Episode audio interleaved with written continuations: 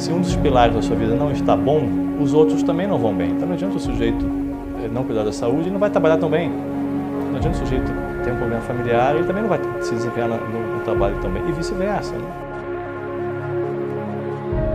O conselho que eu posso dar, que eu acho que é universal, é, que eu acho que tem que ter disciplina de focar, focar no importante e no urgente, que é o, o seu autodesenvolvimento.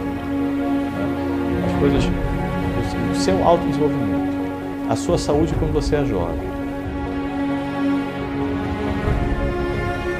Essa organização de tempo, eu aprendi que funciona diferente para cada um. Não tem uma regra, tipo, faça assim que vai lá.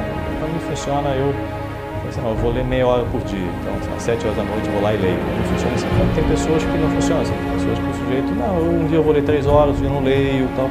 Então, tem que achar o seu. Então, não tem uma verdade seu. No final também é meio uma corrida, né? Assim, se você, ah, eu quero trabalhar só seis horas por dia, mas tem um que quer trabalhar 12, tudo mais constante, o de 12 vai ter um sucesso melhor. Você escolhe, né? não, adianta, não adianta achar que eu vou no sambar de lá, na malandragem, eu vou conseguir no jeitinho, não estudar, trabalhar pouco e, e vou, vou ser o mais rico do Brasil. Pô, vai ter que trabalhar muito.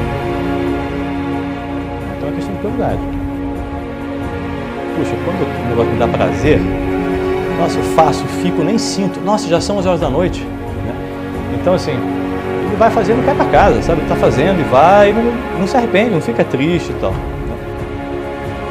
Se um dos pilares da sua vida não está bom, os outros também não vão bem.